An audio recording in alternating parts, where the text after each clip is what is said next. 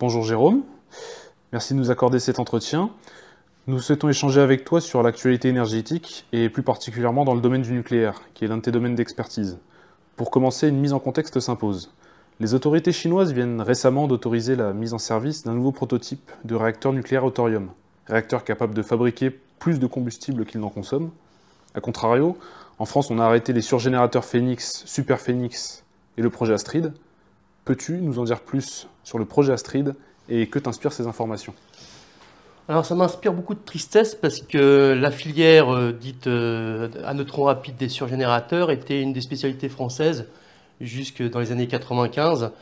Vous parliez du réacteur Super Phoenix, la France était euh, largement leader dans le monde dans ce domaine. Donc c'est un réacteur qui a été, pour la situation française, le réacteur Super Phoenix, il a définitivement été arrêté en 1996 suite à une décision de Dominique Voinet et des, des Verts. Euh, je me rappelle plus si c'était Dominique Voinet à l'époque, mais ce n'est pas important. Ça témoigne du fait que les élites françaises ont délibérément euh, sabordé une filière d'excellence. les Chinois viennent de mettre au point un réacteur à sel fondu euh, de type surgénérateur. ils viennent de le faire maintenant. Nous, on en avait un en 95 qui était disponible. alors c'est vrai que c'est un, réacteur qui posait problème car il a, nécessité beaucoup d'études et de mise au point. Et les, au moment de sa mise en service, dans les années 80. Donc il posait beaucoup de problèmes du fait que le, le, fluide utilisé pour le, refroidissement, c'était du sel fondu. Et ça posait des problèmes de corrosion. Mais ce problème avait été réglé par les ingénieurs français.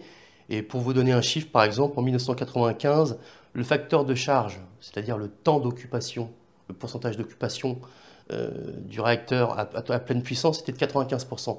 Ce qui est exceptionnel, parce qu'aujourd'hui, les réacteurs EPR les, réacteurs haut pressurisés qui sont dans le parc français, leur facteur de charge était de 80%. Donc c'est vraiment une nouvelle un peu triste de savoir que nous, Français, avions de l'avance à l'époque et que maintenant les Chinois, euh, bon, tout le monde sait que maintenant c'est la puissance qui a le vent en poupe, euh, mais il n'y a pas que les Chinois hein, qui, travaillent sur cette filière-là, il y a aussi les Russes. Donc euh, c'est ce qu'il faut comprendre là-dedans, c'est que la filière nucléaire, elle est attaquée depuis au moins 30 ou 40 ans par les écologistes euh, français, qui sont eux-mêmes inspirés des écologistes allemands, farouchement tous anti-nucléaires. Donc pour répondre à votre question, ce que m'inspire cette nouvelle, bah, c'est que c'est témoigne, je, me répète, hein, ça témoigne du fait que euh, on est vraiment devenu une puissance déclinante. Concernant le thorium, dans les années 50, cette filiale était concurrente à celle de l'uranium. Peux-tu nous expliquer pourquoi? Alors ça, c'est pas tout à fait euh, vrai, parce qu'en fait, ce qu'il faut comprendre, il y a une question qui est fondamentale dans l'industrie nucléaire, c'est celle du cycle de combustible. Euh, qu'est-ce qu'on entend par là? C'est qu'il y a l'ouverture du cycle, l'entretien du cycle et la fermeture du cycle. Alors, le thorium, euh, on va faire un petit rappel de physique nucléaire, là, si vous voulez bien. Dans les réacteurs nucléaires, il faut des combustibles dits fissiles, qui, sous l'effet d'un neutron, par exemple, les noyaux d'uranium 235 ou d'uranium 233, se casse, et c'est le fait de casser un noyau qui libère de l'énergie. Pour allumer un réacteur, il faut un combustible fissile. Euh, les combustibles fissiles, il n'y en a pas 10 000 hein, possibles, il n'y en a que 3 possibles pour tout réacteur nucléaire, hein, quel qu'il soit, sur générateur ou pas. Il y a l'uranium 235, l'uranium 233 et le plutonium 239. Le thorium, lui, par contre, c'est un matériau dit fertile, contrairement au matériau fissile. On ne peut pas l'utiliser directement pour euh, libérer de l'énergie à travers une réaction de, fission euh, causée par euh, l'impact d'un neutron. Donc le thorium 232, c'est celui dont, on parle actuellement, il est fertile. Qu'est-ce que ça veut dire? Un matériau fertile, comme le thorium 232, si vous l'impactez avec un neutron, il va se transformer en uranium 233, qui lui est fissile. Donc c'est ce qu'on appelle un matériau fertile, d'accord? Donc pour euh, utiliser le thorium, euh, pour utiliser le thorium dans un réacteur nucléaire, il faut déjà le transformer en uranium 233 avant tout, et disposer de neutrons eux-mêmes issus d'une première réaction nucléaire. Donc en fait, le thorium n'était pas utilisable dès le départ pour faire l'ouverture du cycle. Donc c'est, euh, on parle aujourd'hui beaucoup du thorium en, nous disant comme, comme, comme, quoi ce serait l'avenir de la filière nucléaire, ce qui est vrai, mais ça ne permettait pas d'ouvrir le cycle, allez, historiquement. Par rapport à ce que tu viens de nous dire, est-ce vrai que l'uranium fut privilégié car il permettait de développer la bombe atomique? Alors, ça, ça, revient à la, ça revient un peu à la question précédente. Non, car le thorium 232 n'est pas fissile. Et pour produire une arme, en fait, il faut avoir un matériau fissile hautement enrichi. Hautement enrichi.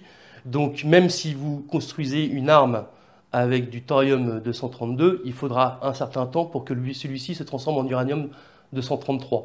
Or, dans une arme, ce qu'on veut, c'est un, matériau fissile euh, rapidement exploitable. C'est l'instantanéité de la réaction et la réaction en chaîne qui se produit, donc euh, qui euh, permettrait qui permettrait, euh, de faire l'explosion. Donc non, le, thorium n'a jamais été, utilisé à des fins militaires et ne le sera pas d'ailleurs.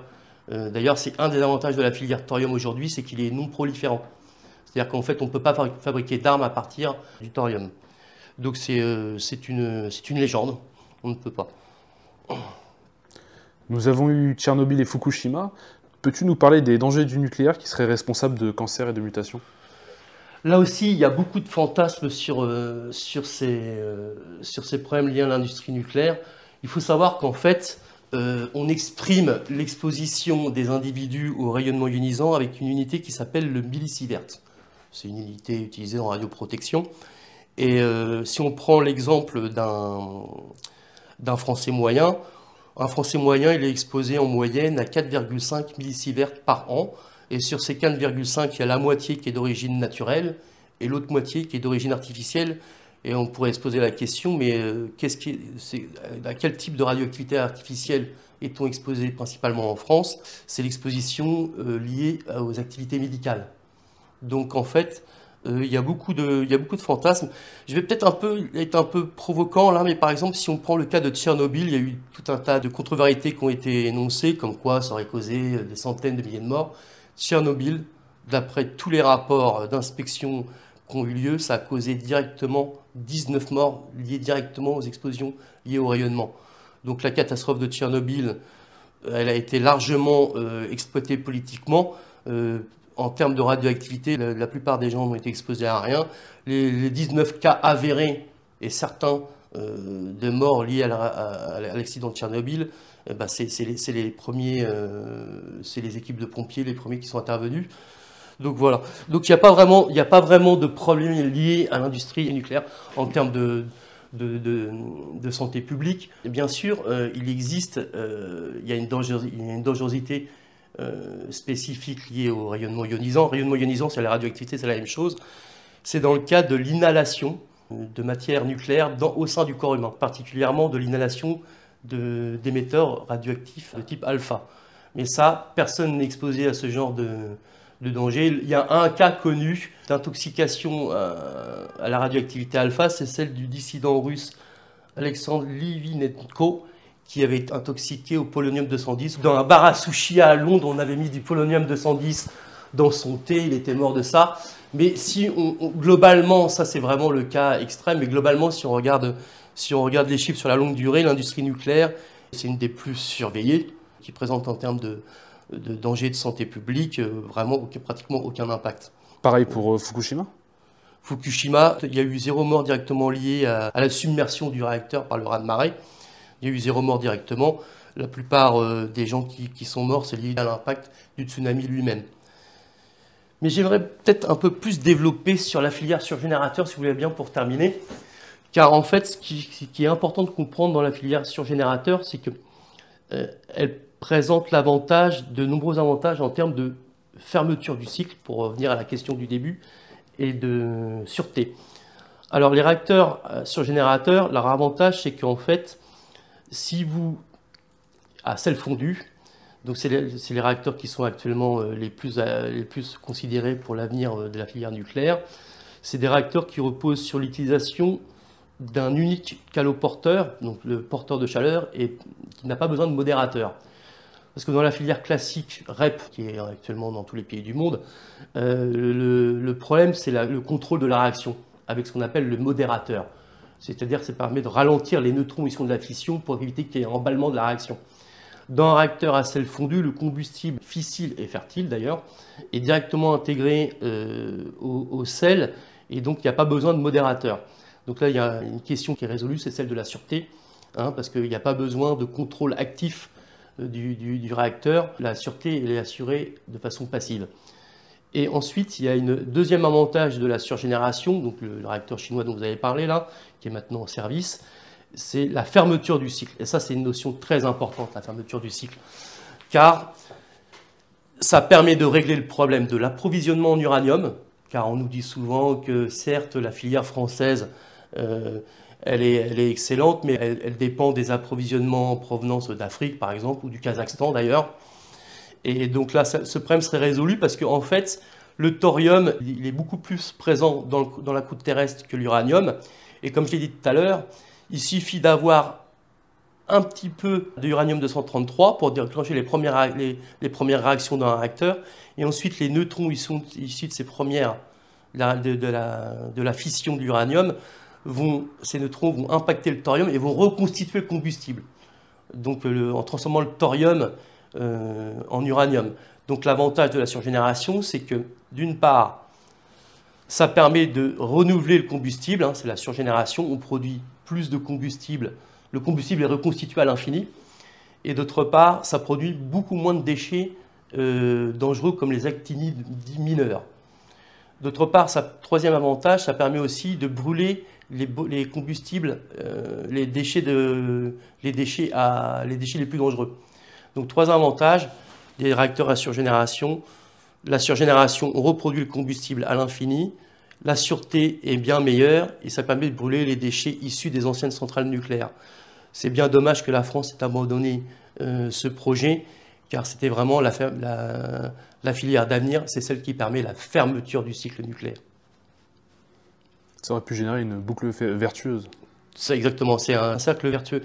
Je terminerai ici pour dire que les élites françaises sont parfaitement au courant euh, des avantages de cette filière, car en fait, l'ancien euh, haut commissaire à l'énergie atomique, qui s'appelle Yves Bréchet, a publié de nombreux rapports qui ont été distribués aux parlementaires pour justement défendre cette filière des surgénérateurs. Donc on peut se, rendre compte du problème posé par les élites françaises en lisant ces rapports, même en regardant ces vidéos qui sont disponibles sur, sur YouTube, on voit que lui, il a alerté depuis 15 euh, ou 20 ans les, dirigeants français, mais qu'il n'a pas été entendu. Donc le problème de la filière nucléaire française, c'est qu'elle est trop politisée en réalité. Hein.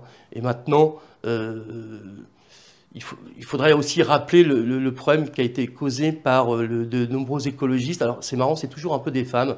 On a eu Dominique Voynet, qui se vantait euh, il y a environ une vingtaine d'années d'avoir sabordé la filière nucléaire auprès de Bruxelles. Donc elle l'a fait sciemment, il y a une vidéo, elle l'avoue elle-même en ricanant.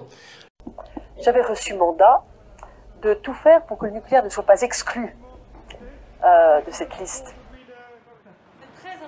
Et j'étais donc partie euh, à Bruxelles en traînant un peu les pieds. Et je, rencontre mon homologue anglais qui me dit avoir le même mandat.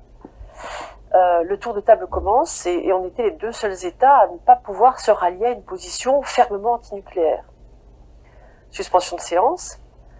Euh, j'ai rediscuté avec mon homologue anglais et nous avons convenu, lui et moi, d'appeler nos gouvernements à Londres et à Paris. Alors j'appelle Paris et j'explique euh, à Matignon que, que, je suis désolée, euh, mais que le Britannique est en train de lâcher et que je vais me retrouver isolée. C'est ce que déteste la France, être isolée en Europe, c'est quelque chose qui est impossible. Pendant ce temps, le Britannique appelle Londres et dit la Française est en train de lâcher, je vais me retrouver isolée. Et euh, on est revenu euh, hilar euh, l'un et l'autre avec finalement un grand soulagement parce que nous avions reçu la consigne de tout faire pour ne pas être isolés. Donc nous avons pu annoncer que finalement nous pouvions nous rallier à la position commune. Donc je suis rentrée à Paris, moi très contente de voir que le nucléaire ne pouvait pas faire partie des technologies retenues au titre du mécanisme de développement propre. En même temps, j'ai pas pu m'en vanter en rentrant. Hein. Il fallait que j'ai l'air désolée de ce qui s'était passé. Bon, ce qui m'a interdit aussi de, de, de, de, revendiquer ça auprès de mes camarades verts ou auprès des associations. Enfin, je crois que personne n'est dupe et, et, le Premier ministre ne m'a pas fait de compliments particuliers sur ce coup-là, c'est sûr. Je voudrais nommer donc trois personnages clés ont détruit la filière nucléaire française. Bon, alors je pense qu'elles l'ont fait à l'insu de leur plein gré. Il y a eu Dominique Voynet, Cécile Duflot et Corinne Lepage. Les trois personnages, euh, ces trois femmes politiques qui ont vraiment œuvré contre les intérêts de la France. Donc en fait, ce qu'il faut vraiment comprendre, c'est que la filière nucléaire repose euh, sur un large spectre de compétences qui va de l'ouvrier spécialisé au technicien jusqu'à l'ingénieur et au scientifique de pointe. Et donc on ne reconstitue pas une filière de ce type très facilement. Donc il y a quelque chose de très frivole à détruire le travail de milliers et de milliers d'hommes euh, sur des décennies. Et ça, euh, je pense que la question est plus politique que scientifique maintenant. Hein. parce que détruire une filière comme ça, euh, on nous dit aujourd'hui qu'il faut construire 12 réacteurs à l'horizon 2035. Il n'y a plus vraiment les compétences. Par exemple, ici, on est en Normandie, la centrale nucléaire de Flamanville. on a fait venir des soudeurs américains capables de faire des soudures spécialisées, alors que nous, on n'a plus de soudeurs. Et ensuite, il va y avoir aussi le problème du renouvellement de la, des compétences scientifiques. Parce que pour l'instant, ce sont les cheveux gris qui tiennent encore euh, la maison, mais il faudra former des jeunes, et tout ça, ça ne se fait pas, euh, ça se fait pas d'un claquement de doigts. Donc il y a quelque chose de très frivole dans les décisions euh, des dirigeants français, hein, de croire qu'on peut renouveler comme ça facilement toute une industrie d'un claquement de doigts, sachant qu'en France, tout ça, c'était le résultat d'un plan euh, voulu, c'était le plan Mesmer à l'époque, c'était le, résultat d'un plan euh, longuement établi sur des décennies des décennies. Ici, quand on compare la situation française, euh, on se moque beaucoup des Russes avec la situation russe actuelle. En Russie, par exemple, l'organisme qui s'appelle, qui est chargé de toute l'industrie nucléaire russe s'appelle Rosatom. Bah, c'est une immense entreprise très solide et eux, ils n'ont pas abandonné l'idée de, de, maintenir une, tout un tas de compétences qui seront très importantes pour l'avenir. Donc ça, c'est vraiment assez dramatique de voir euh, à quel point on peut vraiment euh, s'aborder. C'est vraiment un cas d'espèce, à mon avis, ce sabordage d'une industrie majeure. Hein. Euh, comment on pourrait l'interpréter d'ailleurs, cette volonté de détruire comme ça? Bah, Par la frivolité des dirigeants, mais aussi par, je pense, la haine de la puissance. Hein. Un État, une, un peuple ambitieux se doit de grandes réalisations. on n'est plus dans l'époque des grandes réalisations en France. Hein. Il faut être euh, un peuple fier, euh, doit envoyer des fusées dans l'espace, euh, maîtriser les technologies de pointe les plus grandes. Et euh, c'est pas avec ce qu'on nous propose à base d'éoliennes et de solaire. C'est un imaginaire assez pauvre, hein, parce que finalement, c'est des technologies assez anciennes qui ne vont pas faire rêver les jeunes générations. L'avantage de la filière nucléaire, c'est qu'il y avait tout un imaginaire. Hein. C'était le nucléaire scientist, ou euh, c'était, c'est l'époque de Black et Mortimer, vous savez, de, ces fameux scientifiques qui pouvaient changer le monde. Il y a vraiment cette volonté en France de, vraiment de tout euh, minimiser, raboter en permanence et, de, vouloir euh, se, transformer en, en gentil bisounours. Ça, c'est vraiment très agaçant, quoi. Vraiment, je conclurai là-dessus parce que je pense que c'est le cœur du problème. Au-delà des questions scientifiques pures et dures, qui sont, à mon avis, euh, résolues, en fait, on nous dit qu'il n'y a pas de problème, a de, il n'y a pas de solution au stockage, c'est faux. On nous dit que la surgénération, ça ne marchait pas en France. Bah, finalement, les Chinois l'ont fait, alors que, en plus, ça marchait en France. C'est ça qui est vraiment assez dramatique, quoi. Donc, euh, c'est vraiment. Euh, je pense que cette histoire de destruction de l'industrie nucléaire française, je pense que c'est vraiment la révélation qu'on est, euh, qu'on est euh, dirigé par euh, des gens qui n'ont plus aucune volonté de, de, puissance. Que penses-tu de la proposition de loi qui viendrait sanctuariser le climato-scepticisme, ce qui empêcherait toute critique du réchauffement climatique et qu'on pourrait assimiler à une loi Fabius Guesso de l'écologie?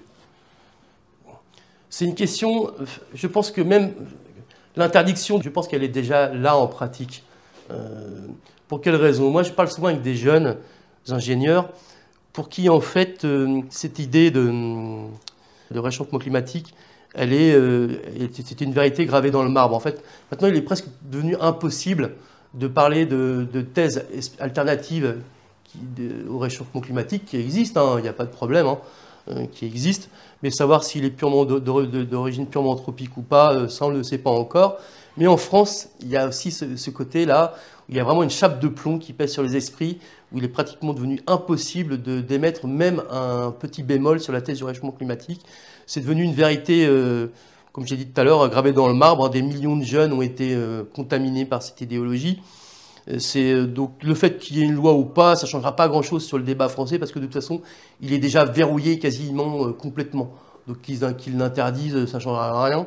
Parce que déjà les esprits sont trop, trop contaminés. ça, c'est encore aussi une, spécificité française, hein, parce que hum, cette thèse du réchauffement climatique, elle n'existe pas en Russie, en Chine, elle est en train de voler en éclat aux États-Unis, et elle est traitée avec une parfaite désinvolture en Allemagne, parce que de toute façon, eux, ils, commencent, ils continuent à brûler du, euh, charbon euh, pour produire leur électricité. Hein. Donc c'est vraiment quelque chose de très spécifique à la France. Je pense que nous, les Français, nous serons les derniers à nous réveiller là-dessus. Euh, je parlais des États-Unis. Ah bah, il faut savoir, par exemple, que aux États-Unis, il, y a un regroupement de scientifiques qui s'appelle la CO2 Coalition, des gens exaspérés par la thèse, le dogmatisme hein, du réchauffement, de la thèse du réchauffement climatique d'origine anthropique, qui se sont euh, regroupés et qui commencent à faire un travail de lobbying, parce que c'est lobbying contre lobbying, de toute façon, il n'y a, plus de débat de toute façon, donc c'est lobbying contre, un rapport de force. Hein. Et donc aux États-Unis, cette coalition, euh, la CO2 Coalition, commence à prendre du poids. Hein. et euh, c'est-à-dire qu'en fait, le débat, il, se rouvre, il se rouvre aux États-Unis, tandis qu'en France, il est définitivement verrouillé. Donc, même s'ils font leur loi pour si les, parlementaires français euh, votent ces lois, ça ne changera rien sur le fond de la situation française qui est déjà verrouillée. Donc euh, allez-y à la limite, oui, votez cette loi, ce sera plus simple pour moi, on aura compris euh, quel camp et dans quel camp chacun est. On sera dans, l'idéologie jusqu'au boutiste. Quoi. les Français sont dans l'idéologie jusqu'au boutiste, que ce soit pour la filière nucléaire, que ce soit pour le réchauffement climatique. J'ai l'impression qu'on est vraiment les derniers dindons de la farce. C'est ça qui est terrible à dire. Deux questions subsidiaires. En tant qu'ingénieur, quel est ton avis sur Idriss Aberkan qui se risque souvent à aborder des sujets scientifiques? Ça m'embête un petit peu de le critiquer parce qu'il est populaire et euh, bon, c'est qu'un un garçon intelligent manifestement, mais c'est aussi un charlatan. Donc euh, parce que bon, il se présente comme étant euh, détenteur de trois doctorats, ça n'impressionne personne ça. Déjà en avoir un c'est déjà bien mais en avoir trois, et quelle est la valeur de ces doctorats? Moi, je pense qu'il s'adresse à une population euh, euh, complexée. Alors, je ne vais pas la nommer directement, mais d'autre côté de la Méditerranée, disons, c'est son fonds de commerce. Je n'accorde pas beaucoup de crédit à ce qu'il dit. Je l'écoutais à une époque sur YouTube de temps en temps. J'ai remarqué qu'il avait il brassait trop de domaines trop différents et que c'était relativement superficiel. Donc, euh, je pense que c'est plus un YouTuber qu'autre chose. Euh, je ne lui accorde aucun crédit sur aucune question euh, scientifique euh, sérieuse. il pourrait très bien être capable demain de rebondir sur la filière hydrogène, qui est une filière de toute façon qui ne verra vraiment jamais le jour, tant il y a de verrous technologiques qui s'y opposent. Donc il pourrait très bien nous vendre demain l'hydrogène et puis nous dire dans trois semaines que finalement ça ne marche pas. C'est plus un hableur et un beau parleur qu'autre chose. À l'heure où nous faisons cet entretien, les agriculteurs sont en pleine manifestation. As-tu un avis sur le sujet et quel message souhaiterais-tu leur adresser? Alors, le fond, le fond, la question, à mon avis, n'est jamais vraiment posée concernant l'agriculture européenne.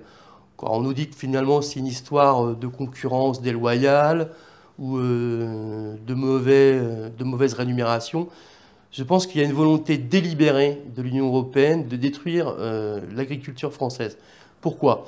L'Union européenne a décrété de façon quasiment unilatérale la fin de l'économie euh, à base de CO2, hein, et donc elle promulgue à, l'horizon 2050 la fin de toute activité émettrice de CO2. Or, toute l'activité économique émet du CO2. Donc ça veut dire qu'en fait, il faut s'attaquer euh, à toutes les activités émettrices de CO2, dont l'agriculture. Or, ça, c'est jamais vraiment évoqué dans le débat récent là, qui concerne les, euh, agriculteurs. En fait, on doit détruire l'économie, l'agriculture européenne pour réduire les émissions de CO2. Et ça, les dirigeants européens ne renonceront pas à cet objectif. Donc le, véritable problème de, l'agriculture, ce n'est pas le fait qu'elle soit euh, polluante ou qu'elle soit trop chère par rapport à d'autres domaines, c'est qu'il y a une volonté délibérée de détruire toutes les activités émettrices de CO2, dont l'agriculture. Donc le message que je leur ferai passer, c'est que ne vous trompez pas de combat, en fait on veut vous tuer euh, pour cette raison-là, et on ne veut pas euh, essayer de résoudre vos problèmes par des histoires de mise en concurrence et ainsi de suite. Le fond du problème, c'est que l'Union européenne a décrété qu'à l'horizon 2050, on ne doit plus émettre de CO2 en Europe. Ça va être très difficile. Et une question qui vient de me venir par rapport au conflit euh, israélo-palestinien et tout ce qui, tout ce qui a trait à, ce conflit. Euh, as-tu eu des échos concernant le programme nucléaire iranien par rapport à l'enrichissement d'uranium? Par rapport à? L'enrichissement de leur, de leur uranium bah, Ça y est, c'est au point. Ils sont au point, ils peuvent développer. Oui, oui, le programme nucléaire iranien est largement souterrain. Il est, le problème de, toute activité nucléaire naissante, c'est le problème de l'enrichissement de l'uranium de, naturel, parce que dans l'uranium naturel, il y a une grande partie, 99,3% exactement, qui est non fissile, c'est l'uranium 238. Il y a 0,7% l'uranium 235 qui est euh, lui fissile, qui est utilisable dans les réacteurs ou dans les armes d'ailleurs. Euh, et donc en fait, le problème de, toute, nation qui cherche à développer une industrie nucléaire, c'est celle de l'enrichissement du, combustible. Donc ils ont euh, développé une technique dite par ultracentrifugation. Alors ça va demander certainement du temps pour produire du stock pour initier euh, le programme nucléaire militaire, mais euh, ils y arriveront sans doute. Merci Jérôme. Bah, c'est moi qui vous remercie.